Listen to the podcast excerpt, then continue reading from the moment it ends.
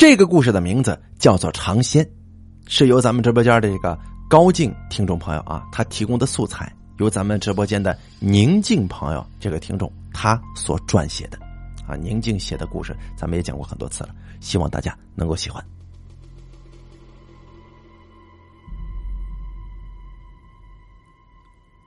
我们小的时候，身边总会有个孩子王、小霸王之类的角色。我们呢都会以他为中心，跟着他一起玩耍。我小的时候也不例外。我们的孩子头啊叫大周，大周跟我同岁，我们说起来应该是一把帘子，也就是发小。我们八零后小的时候没有什么玩具，没有手机、电脑、iPad，那个时候大家只能凑在一起到处疯玩。大周呢就带着我们。爬树、掏鸟蛋、偷人家地里的西瓜，这瓜园里的水果。大周之所以会成为我们这些孩子的头，因为啊，他胆子最大，最调皮捣蛋，心眼又是最多的。当然呢，他这个人有一个致命的缺点，就是不经夸，爱逞能。可能啊，听起来只是个小毛病，不过为什么说会致命呢？这件事情发生在我上小学的时候，我们就读小学的教学楼不高，就两层。在这里读书啊，都是周围几个村子里的孩子。教学楼的楼梯在中间，我们教室在二楼的最西头。这教学楼的后边是间锅炉房，这房顶平齐着我们教室的窗户，距离特别近，就连这小孩子呀，一步都能跨过去。大周经常悄悄的带我们过去玩。虽然老师为了安全，三令五申不准我们去，但是这孩子嘛，不让做的事情偏偏要做，对这个未知的世界总是充满了好奇心的。六年级那年，立夏已过，夏至还未至，这也是我们小学的最后一个月左右的时间。六月的北方。只要不置身有冷气的房间，就会汗流浃背。夏天，这教室里的窗户全都开着。下午没上课前，从隔壁锅炉房的屋顶爬过来一条小蛇。人类对于蛇的恐惧是来自心灵深处的，再加上我们还是稚气未脱的孩子，即便这条小蛇就大摇大摆的爬到讲台的位置。也没有人敢去制止他。就在大家惊慌失措的时候，坐在我后面的大周一拍桌子就站了起来，大喊一声：“就就是条小蛇嘛，大家别怕，我我去把它赶出去，让我来保持咱们教室的安全。”大周找了一把扫帚，往教室门口就扫这条蛇。但是啊，这条蛇特别倔强。每扫一下，他都会再次游回来，然后对着大周就吐着蛇信子。如是四五次，大周其实也害怕了。从他的眼神之中，我们都能够看到恐惧的神色。我们比大周更害怕，胆子大一些的站到站到桌子之间的过道里看，胆子小一些的站在座位上，用手撑着桌子，伸伸直了脖子去瞅。那些胆子小的女生也在捂着眼睛尖叫了。这个时候，也不知道是谁在起哄：“大周啊，快打死他！”哼，你这条小蛇，赶紧出去！你不出去的话，你你别怪我不客气啊！大周一只手插在腰上，一只手就指着那条蛇，假装凶狠的说：“那条蛇似乎并不害怕，反而张大了嘴。”两颗白森森的尖牙，凶狠的对着大周，这口腔里的肌肉都收紧了，让人看的是不寒而栗的。哎呦，大周，你本事呢？你连他都打不死，还说保护我们的安全？嘿！有人起哄了，你你你放屁！你给我看着！说着，大周拿起黑板擦就朝那条蛇扔了过去。不过那条蛇挺机敏的，很轻易的就躲开了。看到大周拿他没办法，很多同学就哄笑起来。这大周是孩子王啊，哪能受得了这嘲笑啊？他不能让一条蛇撼动他老大的地位。他气急败坏的拿起板凳，几下子就把那条蛇给拍死了。嘿，怎么样？我说到做到吧？大周神气的提起那条蛇的尾巴来，在教室里边转着圈向我们展示。那条蛇很小，只有小孩的拇指这么粗，通体呈青灰色，身上的花纹也很是奇怪。这条小蛇的身上还有一座宫殿，宫殿里笔直的竖立着大大小小的石柱。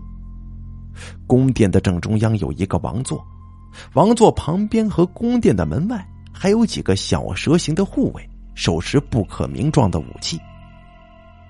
王座上端坐着一个死人又死妖、看不清脸的生物，他正在盘膝打坐，他的每一根长发似乎都像一条蛇，有的蠕动着，有的盘踞着，像极了古希腊神话里的美杜莎。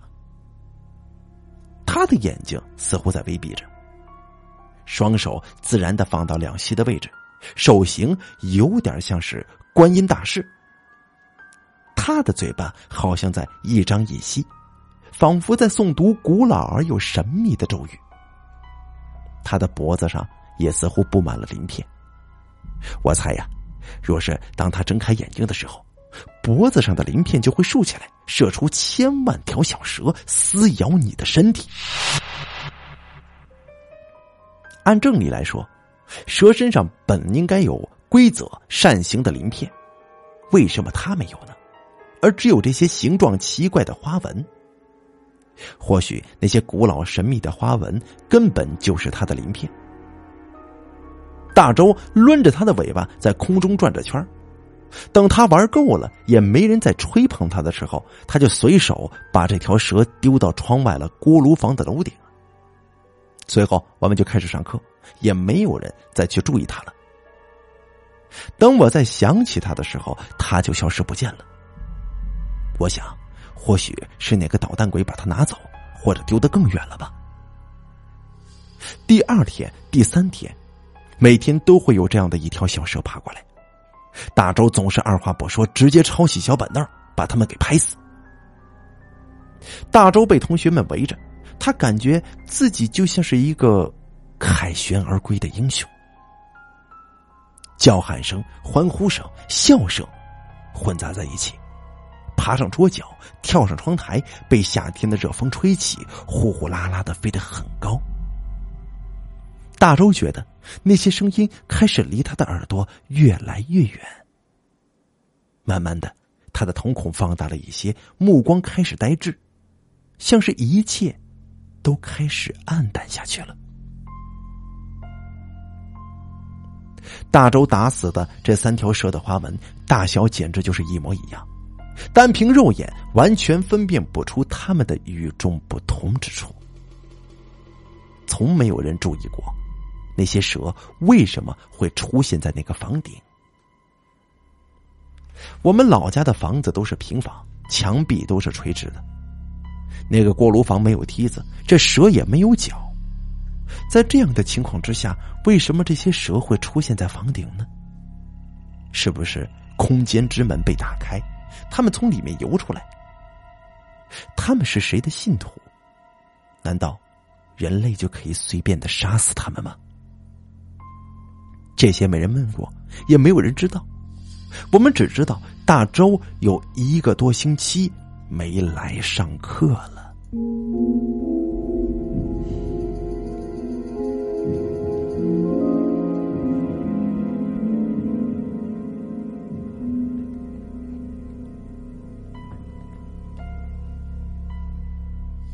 大周病后的几天，我跟小伙伴们就去了大周的家，但是。他的家门大门紧锁着。中间，大周的双胞胎哥哥来班里问过他在学校的一些情况，别的也没多说什么。不过，当大周再次出现在我们面前的时候，已经过了一个多礼拜。大周的精神状态明显比我们之前认识的大周好了很多，好像是经过重塑，完全的脱胎换骨了。后来听说大周这一个多礼拜发烧、说胡话、出冷汗，这毛病到镇上、县里、市里都没看好，医院都说他没病。最后实在没办法，就找到了村里的活鸡脚，啊，这个活鸡脚呢是方言，就是神婆、神汉子这些可以通阴阳之人。简单的说了一下大周的情况，活鸡脚一摆手说。你们到外面等着，把门关好。大概过了一炷香的功夫，活鸡脚推门出来了，眉头紧蹙，面色不是特别好。你们孩子在学校打死了三条小蛇，他们是尝鲜的孩子，现在尝鲜让他抵命了。大周的父母一听可急坏了，急忙问道：“这这这尝鲜是什么呀？”你有什么办法帮忙破一下吗？活鸡脚无奈的摇摇头说：“哎呀，这尝鲜就是尝鲜，也就是蛇仙。咱们北方不是管蛇叫长虫吗？这尝鲜的道行比我深，不是我能斗得过的。这样吧，你们呢回去给他立个长生碑，每天早晚上香，初一十五要摆放贡品。我呢。”再帮你们求求情吧。大周的父母并不知道大周在学校打死蛇的事儿，所以他的哥哥才会班里去问。知道这些事情之后，果真他们家在家里边立了个尝鲜牌，每天早晚上香摆贡品，说些孩子不懂事儿，您大人不计小人过，放他一马之类的话。过了几天，活鸡脚找到了大周的父母，严肃的说：“你们现在知道失去孩子的痛苦了吧？”大周的父母眼含热泪的点了点头。大周当时昏迷都快一个星期了，还是没醒过来。他的父母自然急得像是热锅上的蚂蚁。活鸡脚长叹一口气说：“既然你们都知道错了，长仙还是通情达理的。”但是以后你们今生今世都要供奉于他，每天早晚还是要上香，初一十五还是要供奉的。还有就是，让你家大周每天早晚在他的牌位前磕三个头。这头不是给他磕的，是给他三个孩子磕的。长仙每年都要渡两次劫，一次蜕皮，一次冬眠，所以。你们每年的这个时候都要给他烧两个人参草，啊，当然了，也不会白白的让你们做这些工作的，你们也是能够从中获利的。切记，一生一世都要供奉，不然会发生什么情况，可不好说了。这活鸡脚临走前又表情凝重的补了一句：“大周的父母烧完人参草之后，当晚大周就好了。”好像比以前更生龙活虎了。只是这种供奉，倒像是某种交易。这尝仙到底是菩萨还是妖精啊？这菩萨跟妖精之间，原本也就是一念之差吧。或许这样的妖仙，若天堂无聊，堕入地狱疾苦，来到人间，假装和善，收起尾巴跟犄角。当然了，这个故事当中，大周只是个引子。引子最后的命运如何？我们接着往下来说。我们村紧邻幺零六国道，这国道一过都是大片的田地。村子北面跟东面也都是田地，所以这里就成了我们休闲避暑、撒泼打欢的好去处了。因为是小学生初中，所以假期没有作业，大周带着我们天天在这里疯。大周依然是我们的孩子王，他还是这样的性子，只是经过这件事情之后，大周开始对蛇变得很敬畏了。某一天，大周带着我们在村东头的地里玩的时候，发现了一个麻袋，这麻袋里鼓鼓囊囊的，也不知道里边装了些什么。因为我们年纪都小，都很害怕，没有人敢去碰它。我们便开始恭维大周。在我们的怂恿之下，大周打开麻袋，顿时我们就愣住了。这麻袋里边全是钱呢，整整一麻袋呀！大周指着我们，开心的说：“咱们每个人多拿几张，回去买好吃的，然后把它藏起来，以后想吃什么就来拿钱。但是，我告诉你们啊，这件事谁也不许说出去。”我们纷纷附和着。大周是我们的老大，他说什么我们就听什么。至于这钱的面值嘛，现在是想不清了。一晃都快二十年了，现在想起来肯定是要剁手的。那个时候的我们太傻了，对钱也没啥概念，更忌惮大周，所以我们都不敢去动那些钱。下一次再去找那些钱的时候就没了。其实啊，大周当天夜里就拿着家里，就带着家里的大人，偷偷的把钱给扛了回去。这大概一年不到的光景吧，大周家的条件就挺不错的了，因为都是农村嘛，毕竟条件差一些，所以他相对于我们这些普通家庭来说，这大周家混的还是相当不错的。或许是因为对尝鲜的供奉吧，大周家里的人运气总是特别的好。活鸡脚说过，这些东西都是相辅相成的，得上心。刚开始的时候，大周的家里人确实是很虔诚的，从不怠慢。但是时间久了，慢慢的也就越来越应付。人呢，总是居安不思危的。后来我们上了高中，后来我们上了初中，学校离家就远了很多，要穿过几个村子到镇上的学校去上课。那时候有人住校，有人走校。我们的学校是紧邻幺零六国道，那时候我们的交通工具只有自行车。这男孩嘛比较调皮，骑自行车的时候总会松开车的把手，把手插到裤兜里。这件事情过了，渐渐的也淡了。后来供奉也越来越不上心，再加上大周家的家庭条件是很好的，也不在乎这事儿了。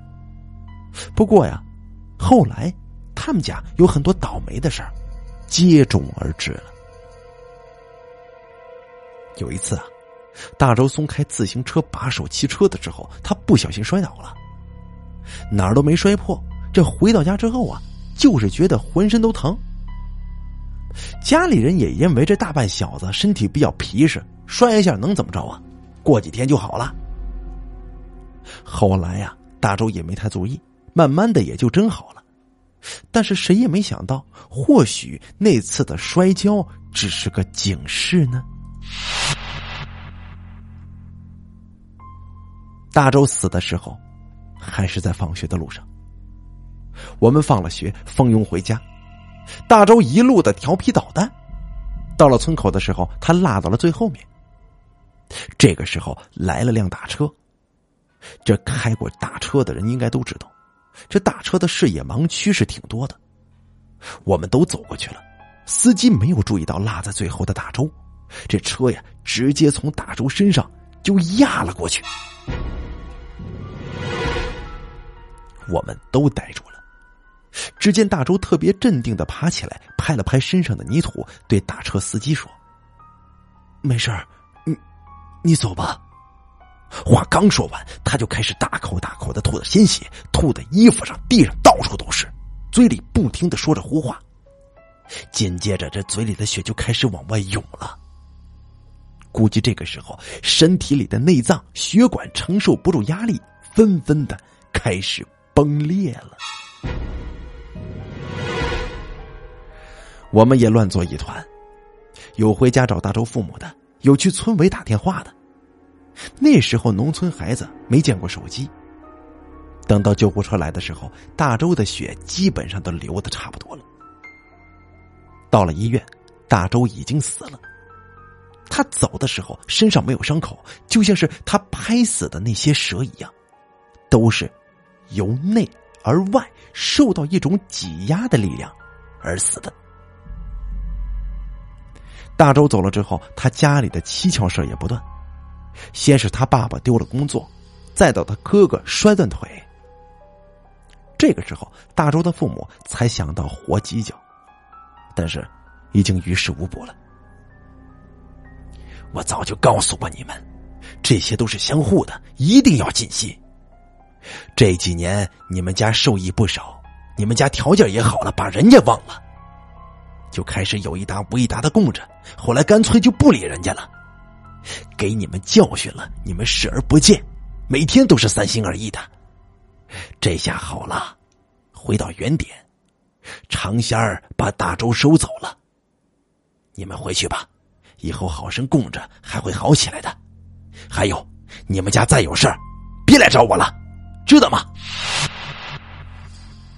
活鸡脚三言两语就把大周的父母给打发了。转过头去，不论大周的父母再问什么，也都不再回答。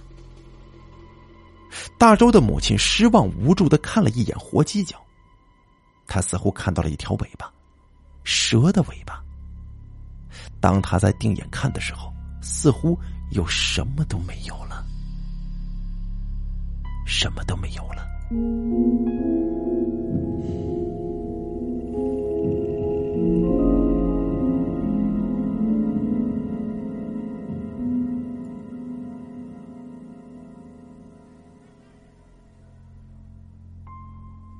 现在，我写下这个故事，不是宣扬封建迷信，就是觉得有些事情，人在做，天在看，勿以恶小而为之嘛。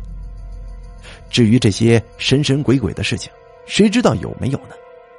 或许当你说你不信的时候，某些东西就会站在你的后面，怔怔的看着你。再后来，我偶尔还会回老家，听说大周家里现在一直供奉着长仙，家里的日子过得挺好的。那个当哥哥的开起了厂子，自己的家也盖起了二层小洋楼。只是这一切的一切，是他们兄弟的命，是用大周的命换来的。